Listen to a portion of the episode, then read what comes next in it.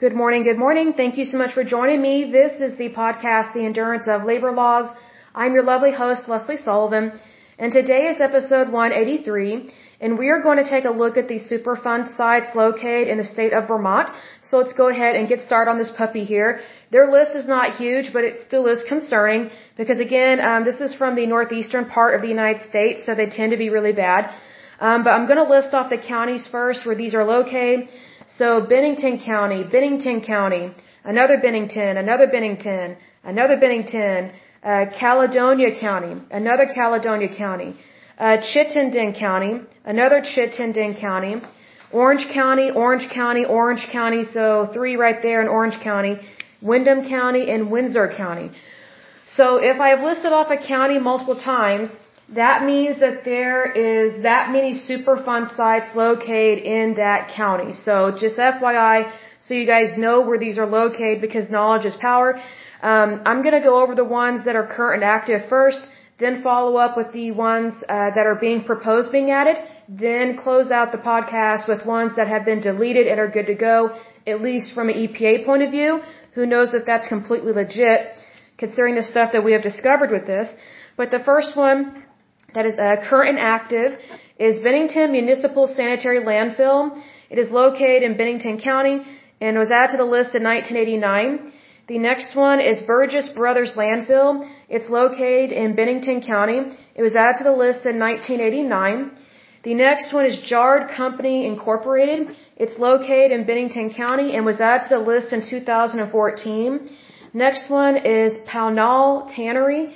It's located in Bennington County. It was added to the list in 1999.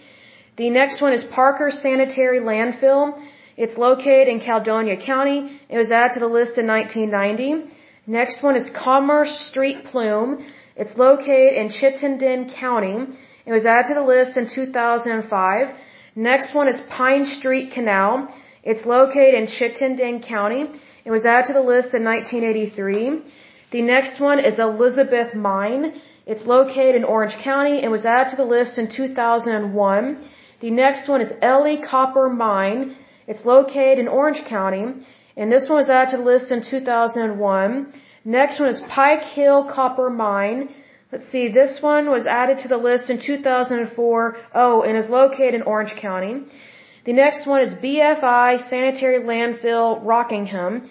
It's located in Windham County. It was added to the list in 1989. The next and last one that is current and active is Old Springfield Landfill. This one is located in Windsor County. It was added to the list in 1983.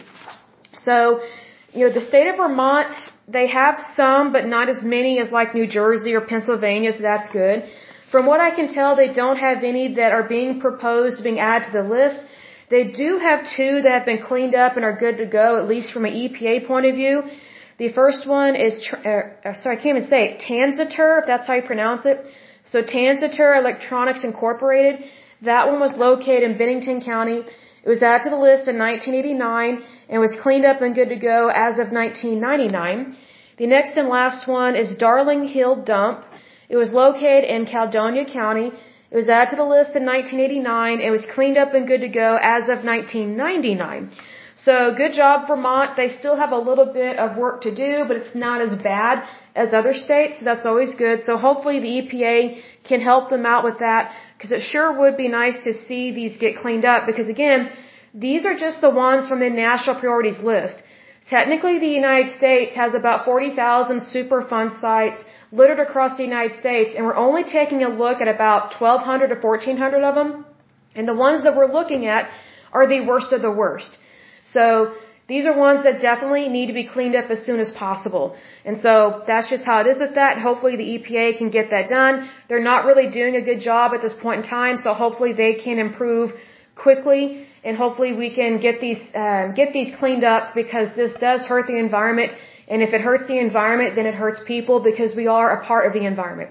But I will go ahead and end this podcast. As usual, until next time, I pray that you're happy, healthy, and whole, that you have a wonderful day and a wonderful week. Thank you so much. God bless and bye bye.